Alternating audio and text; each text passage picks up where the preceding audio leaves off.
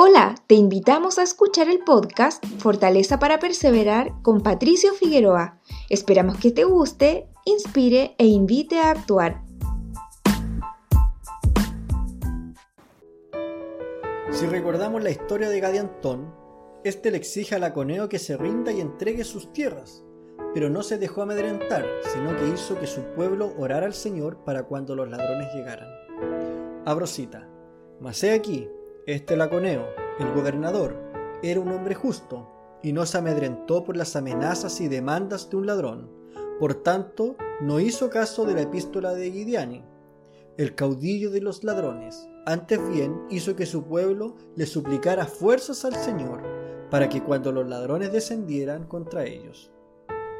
Tercer Nefi, capítulo 3, versículo 12. En nuestra vida encontraremos muchos ladrones que vendrán a intentar robarnos nuestra espiritualidad. Satanás los usa para que te rindas y abandones la senda de Dios.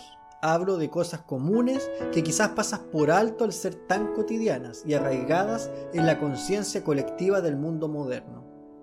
La dificultad está en hacer consciente de que esto es lo dañino.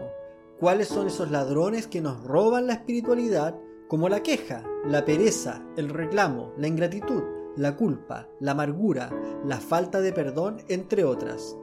Satanás y sus seguidores usan como tácticas estas actitudes con los miembros de la iglesia para tratar de desviarlos y debilitar su fe.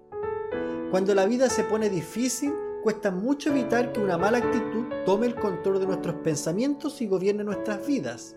Pero al igual que la coneo, Puedes realizar preparativos espirituales diariamente que te ayudarán a vencer a estos ladrones espirituales como la oración ferviente, el estudio diligente de las escrituras, entre otras prácticas habituales de los fieles santos de los últimos días.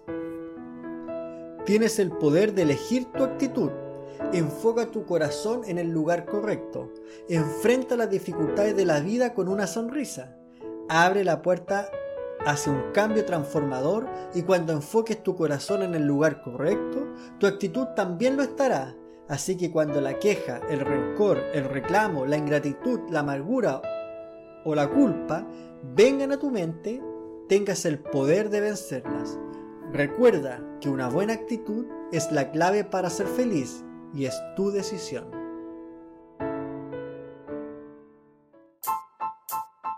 Gracias por ser parte de esta comunidad. Nos encantaría que pudieras compartirlo con tus amigos y conocidos. Puedes suscribirte, calificarnos y dejarnos un comentario en cualquier plataforma que nos estés escuchando. Si deseas escribirnos, lo puedes hacer a hola@soypatriciofigueroa.com. Gracias una vez más por ser parte de Fortaleza para Perseverar con Patricio Figueroa.